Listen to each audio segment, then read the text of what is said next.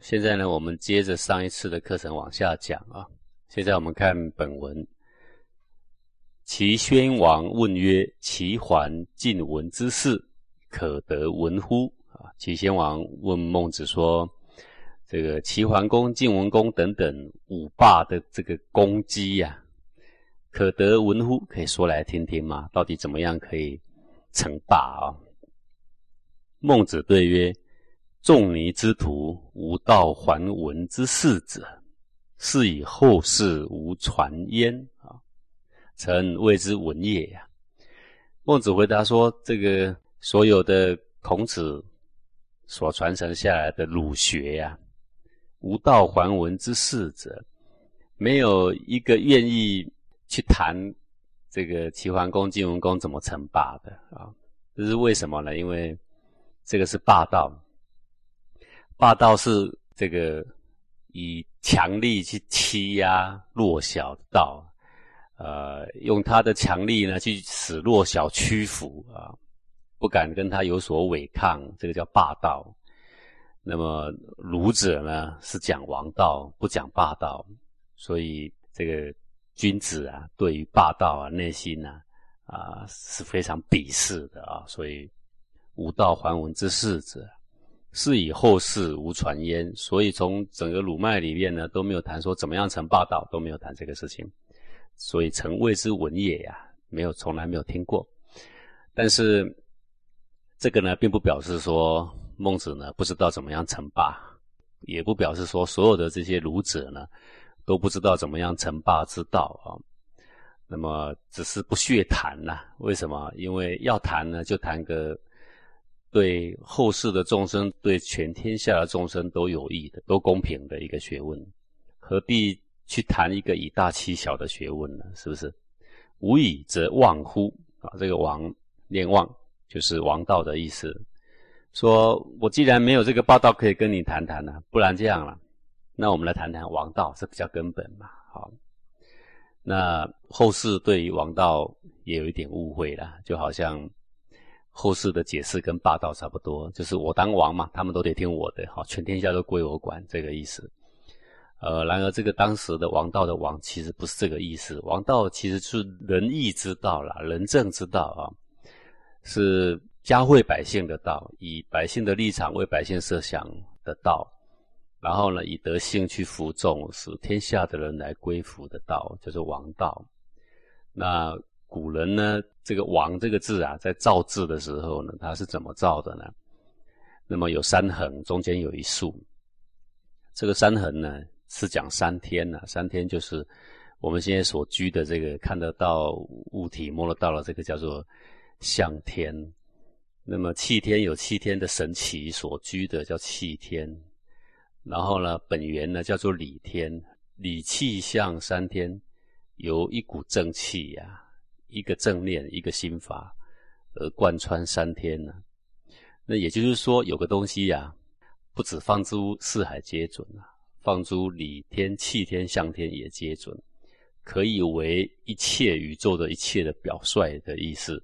那种道呢，就叫做王道啊。这个是古代的人的意思。那么现在的人呢，稍微有点偏颇了。曰：得何如？则可以忘矣啊。那么齐宣王继续问说：“那么要什么样的德性呢，才可以成就王道？”那孟子以下呢，就来说说那什么是王道啦？啊，曰：“保民而忘，莫之人欲也呀。”这个保民就是保护人民，就是安顿人民，站在众生的得失的立场来设想，为他们的生活来设想啊，这样呢来成就王道，莫之人欲，说谁也阻止不了。那个欲就是阻止。如果能够安顿人民、爱护人民，而去成就王道，在这个时刻呢，特别的容易，谁都阻止不了的。曰：弱寡人者，可以保民乎哉？那么齐宣王就说：那你看我呢？呃，像我这样可以保民乎哉？其实他所要问的就是：我可以成就王道吗？啊，这个齐宣王担心自己的德性不足啊，所以呢，有此一问。曰：可。孟子说：“当然可以呀。”曰：“何由之无可也呀？”说：“您怎么知道我的德性可以成就王道呢？我又不认识你啊，对不对？”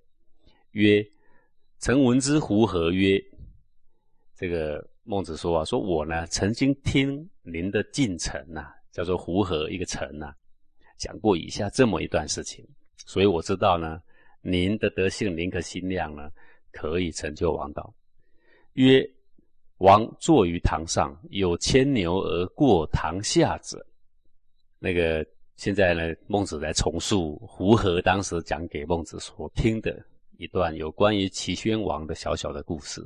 胡和说：“王坐于堂上，有一天呢，齐宣王坐在堂上啊，高高在上，有牵牛而过堂下者，有一个人牵着一头牛呢，从堂下走过。王见之曰：‘牛何之？’王看到了，就好奇的问他啊：‘你牵这个牛要做什么呢？牵到哪去了？’对曰：‘将以信中。’然后牵牛的人就说要牵他去信中呀啊！什么叫做信中啊？一个钟哦，刚做好的一个新的钟啊，要取用之前呐，要杀一头生牛啊，用它的血涂在它的上面来祭祀。这个典礼呢叫做信。那就是说我牵这头牛去做什么呢？待会要杀了它，然后倒出它的血，然后我在祭祀那一口钟啊，要取用典礼的时候，要来撒在这个钟上。做取用典礼用的。王曰：“舍之，吾不忍其胡术，若无罪而就死地。”那齐宣王就说了：“说放了他，放了他。哎呀，我实在不忍心看他在那边恐惧战斗啊。那个胡术就是战斗啊，他又没有犯错啊，也没有犯罪，也没有撞死人，然后我们就把他判死刑了。哎呀，我实在是于心不忍啊。那么这个另外提一个题外话呢，古代啊。”在上古的时候呢，这个畜生啊，多半都是犯了罪啊，啊，就是无故而撞死人了、咬到人了等等啊，然后呢才会被判死罪。被判死罪的时候，在祭祀的时候啊，在这个用兵打仗的时候、出征的时候啊，要祭旗的时候啊，才会用啊。当时呢是这样，那么后世呢就杀习惯了呢，就随随处都可以杀了啊。对曰：然则。废信中语，那说，那你不要叫我牵牛去信中，那么把信中的典礼给废了吗？曰：何可废也？以羊易之。他说，那信中怎么能废呢？古圣先王留下来的典礼，换一头羊吧。不是有诸？这个孟子问齐宣王说：“我听胡和说有这么一段事情啊，有吗？有这个事情吗？”曰：有之。啊，齐宣王说有的。曰：是心足以忘矣呀。啊，说这样的心呐，就可以成就王道。百姓皆以王为爱也呀。但是呢，百姓知道这个故事之后呢，都以为齐宣王您呐是太吝啬，吝啬一头牛了。啊，臣固之王之不仁也呀。但是我一听这个故事呢，我都知道这个是齐宣王呢看着那个牛在战斗呢。于心不忍，所以呢想放了他。但是呢，所有的百姓呢都认为齐宣王你是吝啬这一头牛了啊。王曰：“然，曾有百姓者啊。”这个齐宣王说：“是啊，我也听人家说有百姓这样批评我呢，批评我说呀，说这个吝啬一头牛。齐国虽贬小，吾何爱一牛啊？”说我齐国虽然是小啊，他这个是谦虚话，各位，齐国当时是大国，很大国，齐国跟楚国差不多大啊。说齐国虽然是小，齐国如果小，天下就没有大国了，知道吗？说我齐国虽然小，吾何爱一牛？我哪里会吝啬一头牛呢？即不忍其胡术，若无罪而就死地，故以羊易之也呀。说我其实啊，我是不忍心他在那边战斗。然后呢，又没有犯错呢，然后就被判死刑，待会要抓去杀了，所以呢，就用一头羊呢来把它替换了啊。这个齐宣王也很可爱了，他认为他不忍一头牛，然后用羊把它给换了。然后呢，如果那个人又牵那头羊走过他堂前，说不定他又要叫他把他给放了啊。曰：王无异于百姓之以王为爱也啊。孟子就说了说。说王啊，你不要责怪无义，那个义就是责怪，你不要责怪百姓认为王啊是吝啬，那个爱就是吝啬、贪爱的意思。以小义大，比物之之。那你想想看呐，难怪大家误会你啊，因为你用小头的羊换大头的牛啊，那大头的牛不要死，不要杀，小头的羊用它的血去心中。那以小换大，比物知之，那谁知道你是因为于心不忍？光光看这个以小易之，因为小的也是死，大的也是死嘛，对不对啊？光看这个以小易大，就知道你是吝啬的了。王若引其无罪而救死地，则牛羊何则焉？因为百姓的想法说，齐宣王如果是不忍心，那个隐就是恻隐之心的隐，就如果他是不忍心这头牛无罪而就死地，没有罪就要抓去杀，则牛羊何则焉？那牛跟羊都是被杀，那有什么不同呢？对不对？哪里说会把牛给放了，然后让羊去杀呢？如果是一个不忍心的人，应该是不会这样做。那么想不通啊，想不通就说啊，对了，那我们的齐宣王贪心吝啬啦，啊，呃，这个牛比较大嘛。然后羊比较小嘛，用小的就换大的嘛。啊，王笑曰：“是成何心哉？我非爱其财而易之以养也呀。”这个齐宣王听了自己也就觉得好笑了，说：“啊，难怪如此啊！原来百姓是这样想的呀。哦是臣何心哉呀？我我想不出来，我当时是什么心哦？我非爱其财而以养易之也。其实我并不是吝啬一头牛。”而用羊来代替牛，疑乎百姓之谓我爱也呀？说哎，难怪呀！疑乎就是难怪，难怪百姓认为啊，我是吝啬，我是贪财呀。曰无伤也，是乃人数也。孟子说，百姓误会无所谓，但是我知道呢，您这个就是足以成就王道的人心人数啊。见牛未见羊也呀？那当时你为什么会这样做呢？那是因为你看到牛的战斗。你没有看到羊的战斗而已啦，这个呢就是人之常情啊。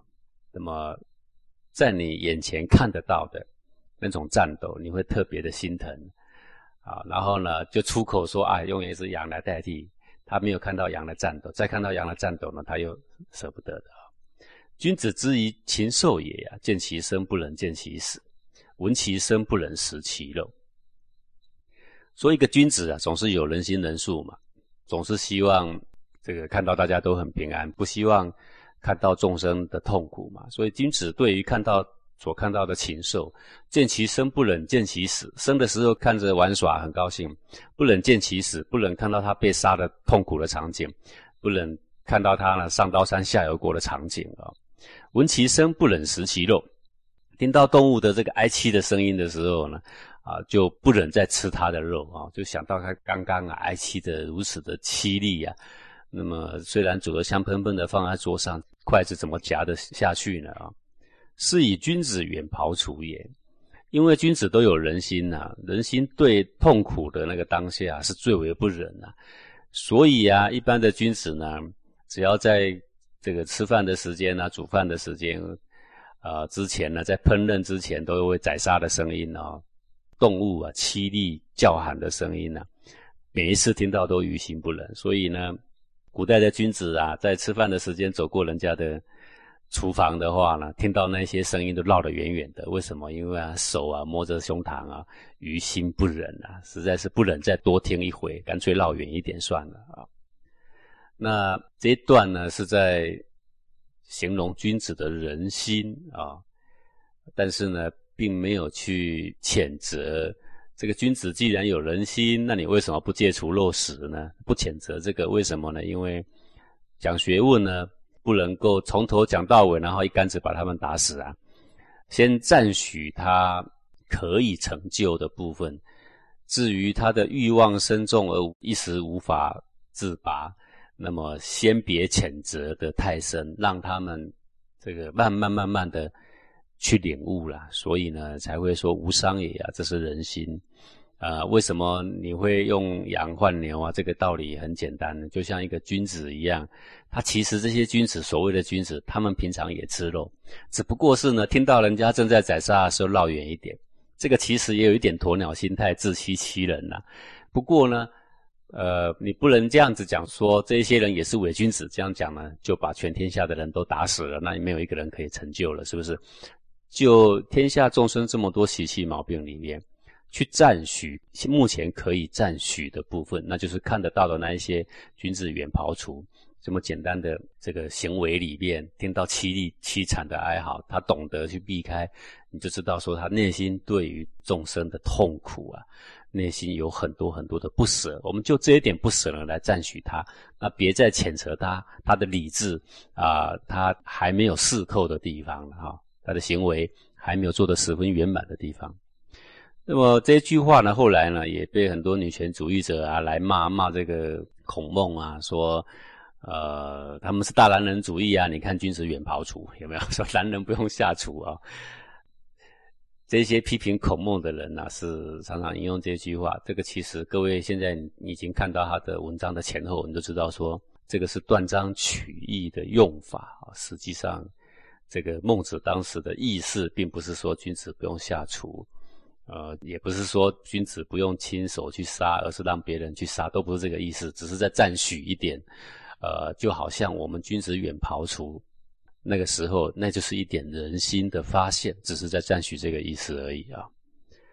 王悦曰：“诗云：他人有心，愚蠢度之，夫子之谓也啊。”这个齐宣王呢，听了孟子替他自圆其说一番，他就说他很高兴啊。那个说念悦是古代呢，这个喜悦的悦跟说话的说啊是同一个字哦。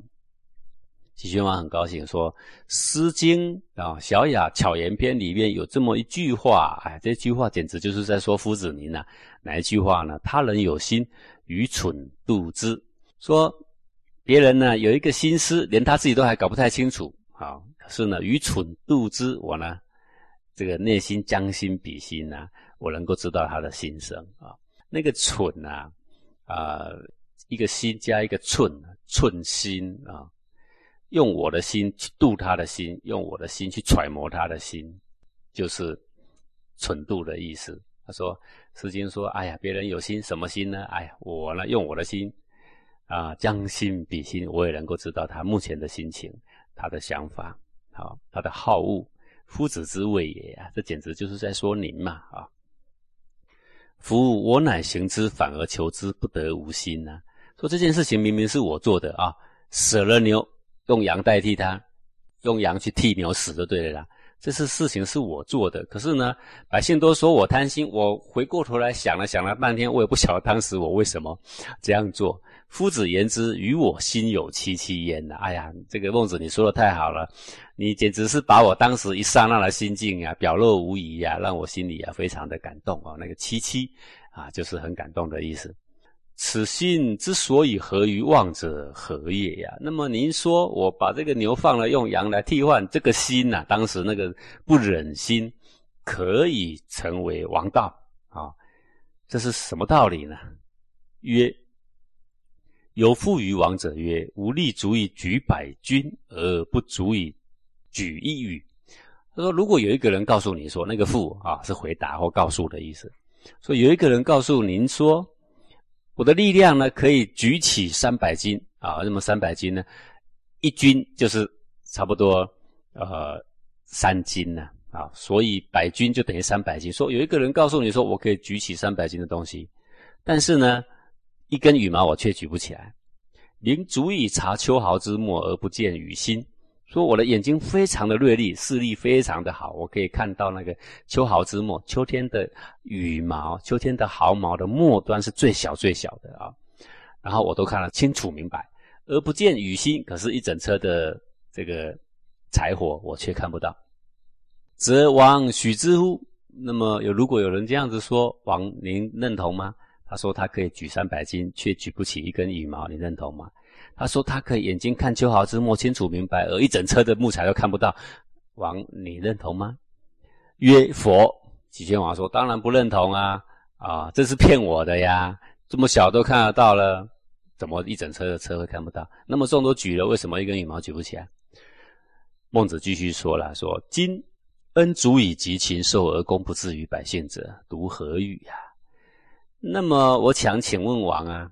依照您把牛给放了，用羊来代替的那件事情来说，你的那个人心呐，那个恩情，都还可以照顾到一只牛，那个禽兽，都还可以得到您的庇佑、您的恩惠啊。